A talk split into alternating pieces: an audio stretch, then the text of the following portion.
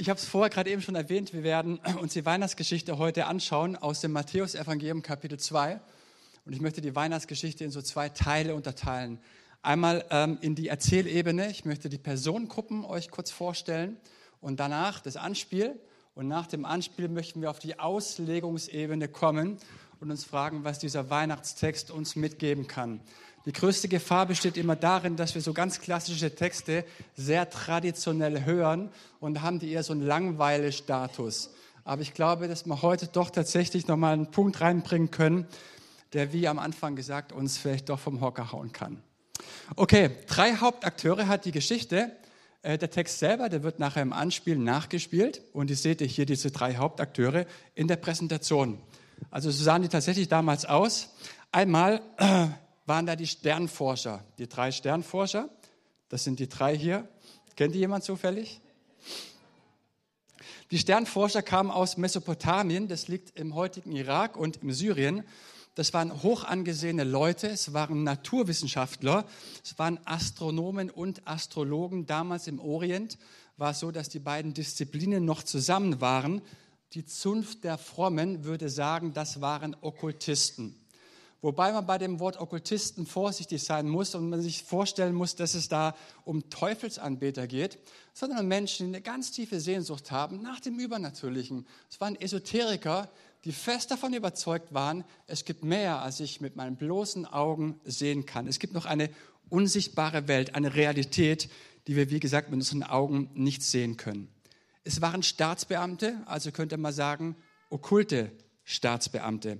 Es waren sehr weise und belesene Menschen, wichtige Menschen, auch Könige kamen zu ihnen und suchten nach Rat. Wenn du beispielsweise damals ein König warst und wolltest in den Krieg ziehen, bist du zu diesen Sterndeutern gegangen und hast gefragt, wie sieht's aus, kann ich in den Krieg ziehen oder nicht? Und die haben dann in die Sterne geschaut, haben mal geguckt, wie sieht's denn aus mit den verschiedenen Sternkonstellationen und haben dann gesagt, oh, die Sterne sind günstig, stehen günstig für dich, kannst in den Krieg ziehen. Und die sind dann eben aufgrund ihres Rates dann in den Krieg gezogen. Interessant ist, dass die Menschen damals im Orient allesamt ihr Schicksal in den Sternen suchten. Alle. Das ist hochinteressant. Das einzige Volk, das nicht damals ihr Schicksal in den Sternen suchten, waren die Israeliten. Wo suchten die ihr Schicksal? In den Schriften. Das ist interessant. Es waren also ganz, ganz wichtige Leute, die sich rein theoretisch auf ihre Position hätten etwas einbilden können. Das taten sie aber nicht sondern sie nahmen einen 1300 Kilometer langen Weg auf sich durch die Wüste, waren mehrere Monate unterwegs. Also war ein sehr, sehr beschwerlicher Weg. Warum? Weil eine besondere Sternenkonstellation am Himmel zu sehen war und mit dieser Konstellation eine Verheißung verbunden war, nämlich dass ein Sprössling, ein Jude, ein König aller Könige geboren werden sollte und sein Königsthron sollte auf Ewigkeit Bestand haben. Und sie brechen auf, warum? Ein Drang nach Neugierde, ein Drang nach Faszination, Abenteuerlust, Aufbrechen und ein ganz, ganz tiefer Drang, das lesen wir nachher, Gott anzubeten, ließ sie aufbrechen. Das heißt, wir kommen, um den König der Könige, ihn zu ehren und ihn zu huldigen. Also ich weiß nicht, wie es euch geht, total sympathische Leute, diese Okkultisten, zumindest diese. Die zweite Personengruppe, die Schriftgelehrten und Hohepriester. Das seht ihr hier. Finde den Fehler. ähm, das war sozusagen die religiöse Riege und Oberschicht in Jerusalem, waren auch sehr angesehen und sehr belesene Leute, waren Profis im Bereich der jüdischen Schriften, die es gab.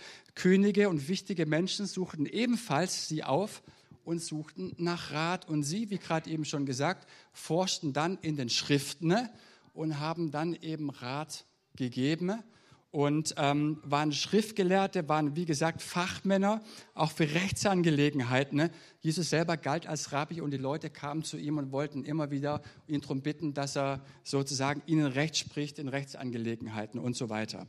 Übrigens ganz wichtig bei dieser Personengruppe, mit keiner anderen Personengruppe war Jesus häufiger in Konflikt als mit den Pharisäern, mit den Schriftgelehrten und den Hohenpriestern. Warum war das so?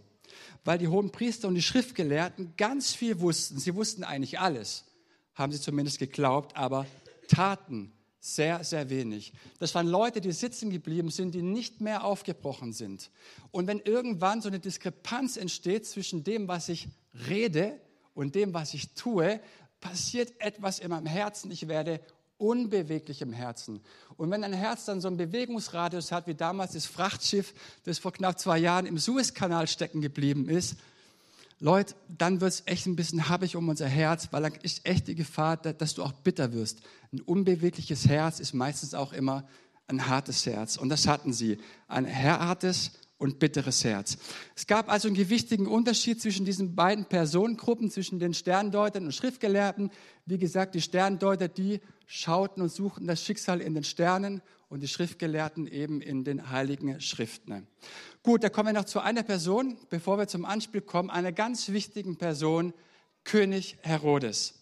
Es heißt im Matthäus Evangelium Kapitel 2 ganz am Anfang, als Jesus zur Zeit des Königs Herodes in Bethlehem, Judäa, geboren wurde.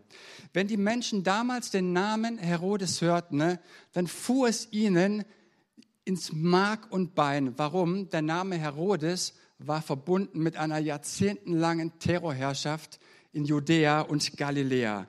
Herodes war ein Tyrann, der das jüdische Volk nur so als Geisel hielt. Und interessant ist an Herodes, dass er eigentlich gar kein Jude war, sondern ein sogenannter Edomiter.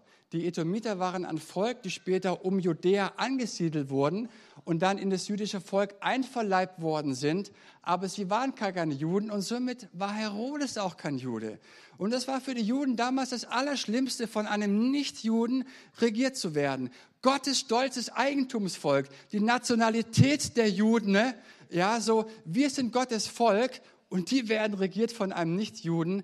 Das war ein ganz, ganz tiefer Schmerz, denn es galt ja die Verheißung, dass eines Tages ein Sprössling aus dem eigenen Volk König werden sollte. Und so wusste jeder, jeder in Judäa und Galiläa, solange dieser König Herodes regiert, regiert nicht unser eigentlicher König, der kommen soll. Also eine unglaubliche Spannung.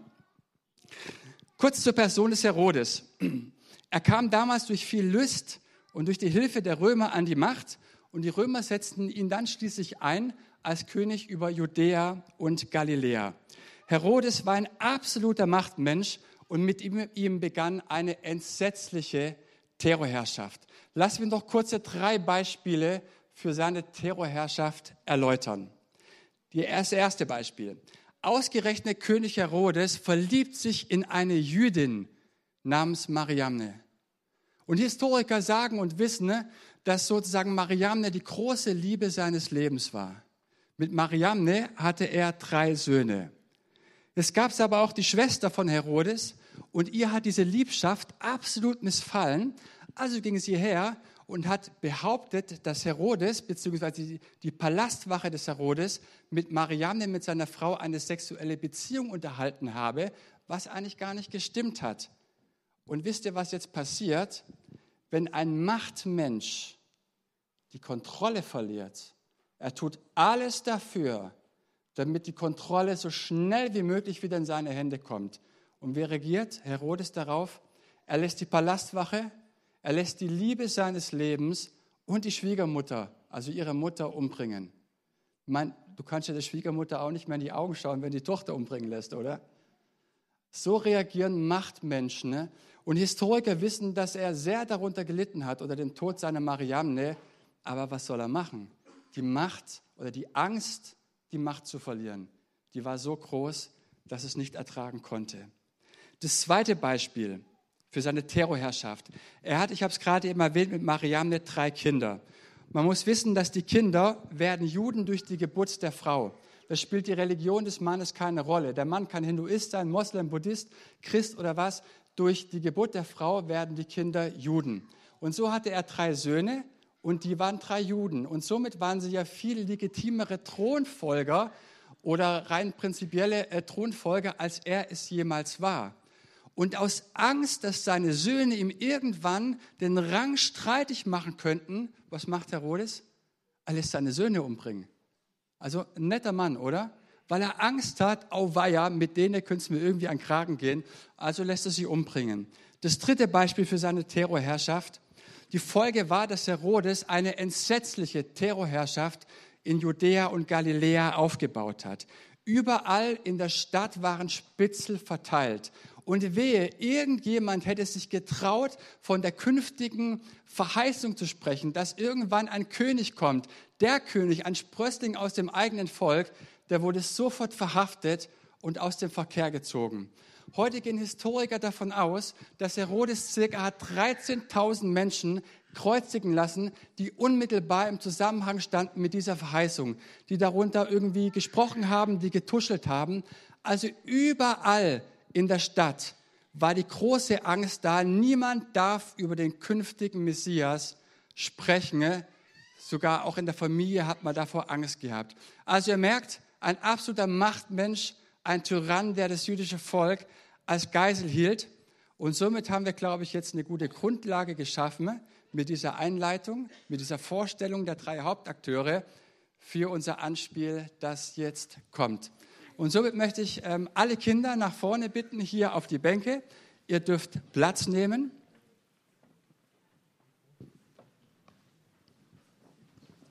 Ich würde sagen, lasst das Anspiel beginnen. Ja, es geht. Wunderbar. Ein Applaus für Hans-Peter. Vielen, vielen Dank. Genau. Habt ihr gemerkt, dass das Mikro jetzt wieder geht? Und wie nervös dieser Herodes wurde, der wurde ganz schwer nervös. Warum? Wisst ihr, wenn Gott Machtmenschen begegnet, dann sind das Fürchten und das Zittern ganz normale Reaktionen. Das ist ganz normal. Und ich möchte jetzt auf die Auslegungsebene zum Schluss kommen. Und zwar diese drei Personengruppen, diese Sterndeuter, diese Schriftgelehrten und hohe Priester und Herodes, könnte man auf das menschliche Sein übertragen. Und so könnte man sagen, wir haben alle in uns so einen gewissen Herodes-Anteil. Wir sitzen in unserem Herodes-Palast und auf dem Thron regiert unser Ich. Und das Ich regiert über all unseren Besitz, über unsere Leistung, über all das, was wir uns aufgebaut haben. Und wehe, irgendetwas kommt und versucht uns hier diesen Rang streitig zu machen. Da kommen also die Sternforscher und fragen nach dem Messias und es passt dem Herodes überhaupt nicht. Das passt nicht in sein Lebenskonzept, dass da jetzt jemand kommt und ihm den Rang streitig macht. Da kommen Vernichtungsängste auf. Wisst ihr, es gibt ja immer wieder so Leute, die behaupten, naja, wenn mir Gott auf naturwissenschaftlichem Wege bewiesen werden könnte, dann würde ich an ihn glauben. Also wenn es sowas wie eine mathematische Formel geben würde, eins plus eins gleich, ah, Jesus, jetzt komme ich drauf, na dann würde ich an Gott glauben. Ich glaube, dass es Blödsinn ist und ich sage euch warum. Denn selbst wenn dir bewiesen werden könnte, auf naturwissenschaftlichem Wege, dass es einen Gott gibt, bleibt eine Frage bestehen und die thront über allen. Die Frage, passt mir dieser Gott überhaupt? Passt er in mein Lebenskonzept oder will der mich von meinem Ich-Thron stürzen und vertreiben? Das ist die eigentliche Frage. Und wisst ihr, ja, es ist so. Es ist tatsächlich so, Jesus Christus möchte uns unseren Herzensthron streitig machen. Aber nicht, weil er uns vernichten möchte, sondern weil er uns liebt und weil er weiß, dass die Ich und die Habsucht die Wurzel allen Bösens ist. Und wenn du von deiner Ich und deiner Habsucht befreit werden willst, dann musst du Jesus auf deinen Herzensthron lassen. Es gibt keinen anderen Weg. Und wenn du es zulässt, wenn du ihn also auf deinen Herzensthron lässt und ihn einlädst, dann dämmert dir das alles, was du bist, alles, was du dir aufgebaut hast, alles, was deine Hände erwirtschaftet haben, alles, was du hast, nichts anderes ist als geschenkte Würde und geschenkte Ehre. Und das ist der Unterschied zwischen dem, der selbstbestimmt lebt und demjenigen, der Jesus auf seinen Herzensthron eingeladen hat. Wir alle in uns haben auch einen sogenannten schriftgelehrten Anteil. Wir sind auch alle religiös, mehr als wir das manchmal wahrhaben wollen. Religiös zu sein ist ja oft nicht so äh, positiv behaftet. Warum? Weil jede Religiosität so eine Art Schutzschicht um das menschliche Herz bildet. Die Schriftgelehrten waren der Meinung, dass sie über alles Bescheid wissen. Sie mussten niemand mehr belehren. Niemand durfte ihnen einen Rat erteilen. Und ich glaube, dass es manchmal auch so bei uns ist, oder? Und weißt du, wie deine, meine Religiosität sichtbar wird? Jemand spricht in dein Leben rein. Jemand weist dich zurecht. Jemand belehrt dich. So wie du darauf reagierst, zeigt, wie religiös, wie unbelehrbar, wie hart du in deinem Herzen eigentlich bist. Und ich sagte, diese Stolzschicht bildet die dickste Isolierschicht gegenüber Gott. Und sie verhindert, dass ich echt sein kann und ehrlich sein kann. Dass ich ehrlich sein kann mit meinen Schwächen, dass ich ehrlich sein kann mit meinem Versagen, mit meinen Wunden, die ich habe. Nee, da heißt es ja immer, oh, in der Bibel steht aber, gell? So, das weiß ich doch auch, was in der Bibel steht. Aber kann mir bitte jemand von den Schlaumeinen erzählen, wie ich meine Probleme unter die Füße kriege? Das können die auch nicht, weil die selber keine Antwort darauf gefunden haben.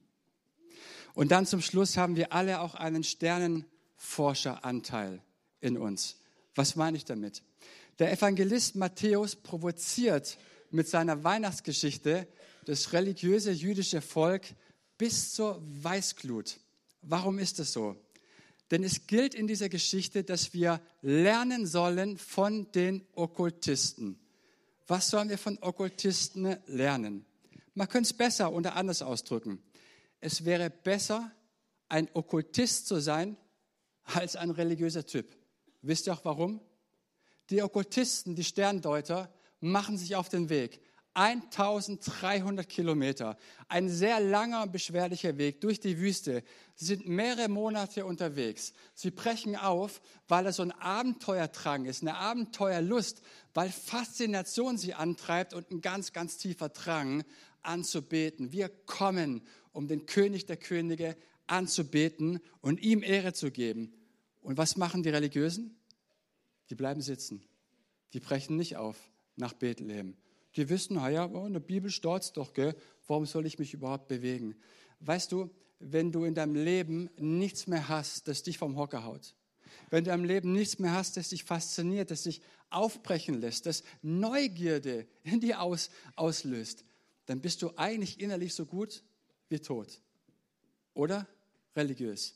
Aber das ist ja eigentlich das Gleiche, oder? Und noch eine Sache, lerne ich von diesen Okkultisten oder können wir lernen? Sie folgen nicht ihrem eigenen Stern, sondern dem Stern eines anderen. Das ist Erlösung.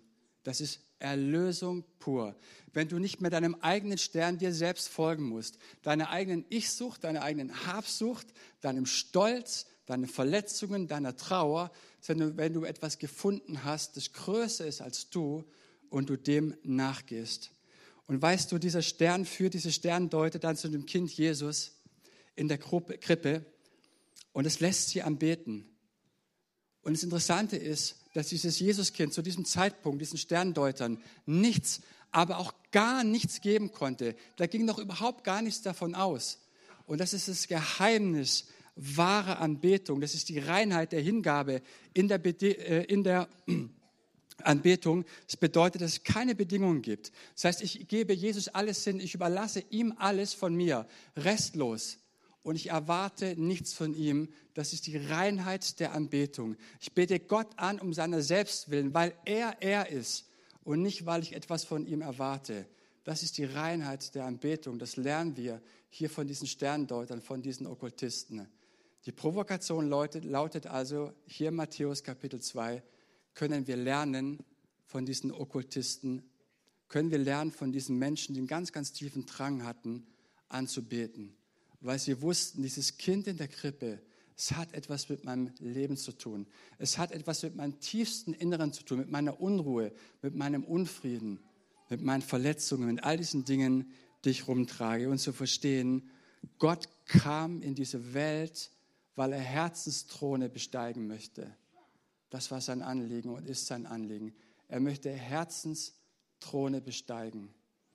Und weißt du, wenn es mal wieder am Ego kratzt, dann kann es sein, dass der Herr ist, der einfach dort drauf möchte, weil er weiß, er liebt dich und solange er dort nicht auf deinem Herzensthron thront, thront, wirst du immer wieder Dinge tun, die dir nicht gut tun und dir schaden wollen.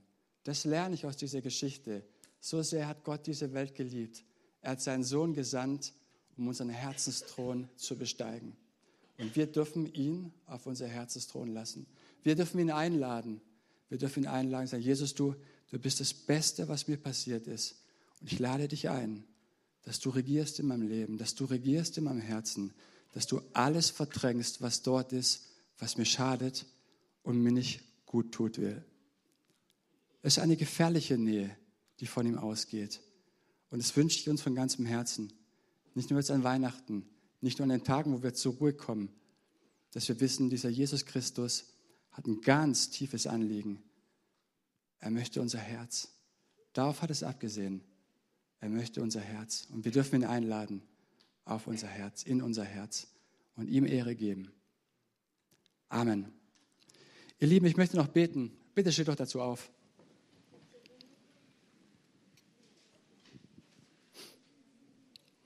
Herr Jesus, wir feiern deinen Geburtstag und sind oft so sehr in der Tradition drin, dass die Geschichte gar nicht mehr zu uns spricht und auch redet. Aber ich danke dir, dass du diese Geschichte gegeben hast, um uns auf etwas aufmerksam zu machen. Wir alle haben verschiedene Anteile in uns. Unser Ich regiert, unser Stolz. Und manchmal regieren die Dinge, die unserem Leben uns einfach nicht gut tun. Wir haben keine Antwort auf die Frage, wie wir das irgendwie unter die Füße bekommen und werden daran erinnert, dass du gekommen bist, um Herzensthrone zu besteigen. Du bist gekommen und selbst Machtmenschen, sie zittern vor dir. Warum? Weil sie erkennen, wer du bist. Weil sie erkennen, dass mit dir eine neue Herrschaft anbricht. Eine, die anders ist als jegliche Herrschaft, die jemals zuvor regiert hat. Und du bist derjenige, der auf unseren Herzensthron möchte. Du drängst dich nicht auf, sondern du klopfst leise an. Du flüsterst ganz leise. Und du flüsterst deswegen, weil du so nahe bist. Und ich bitte dich, dass wir das alle, wie wir hier sind, heute erleben dürfen, dass wir es erfahren dürfen, dass wir das neu erleben dürfen, dass du da bist und dass wir erkennen, wer es ist, der gekommen ist. Nämlich jemand, vor dem der mächtigste Mensch damals gezittert hat, weil er wusste, wer du warst. Und diese Gottesdämmerung, die wünsche ich uns, Herr, und bitte dich, dass du sie uns schenkst, dass auch wir erahnen und wissen und spüren, dass mit dir jemand gekommen ist, mit dem einfach alles eine heilvolle Wendung nehmen kann. Und wir dürfen dich einladen in unser Leben und dürfen wissen, du bist ein guter Gott, du meinst es gut und deine Wege sind gute Wege und diesen Wegen wollen wir nachgehen. Wir wollen in Reinheit anbeten, weil wir wissen, du bist der König Du bist der Herr aller Herren. Wir beten dich an um deiner selbst willen. Nicht, weil wir etwas von dir verlangen oder erwarten, sondern weil du alleine würdig bist, angebetet zu werden. Und so danke ich dir, dass du uns begegnest. Danke dir, dass du uns nachgehst, auch nach diesem Input heute Nachmittag, dass du zu uns sprichst und unser Herz bewahrst in dir. Danke, Jesus, von ganzem Herzen. Amen.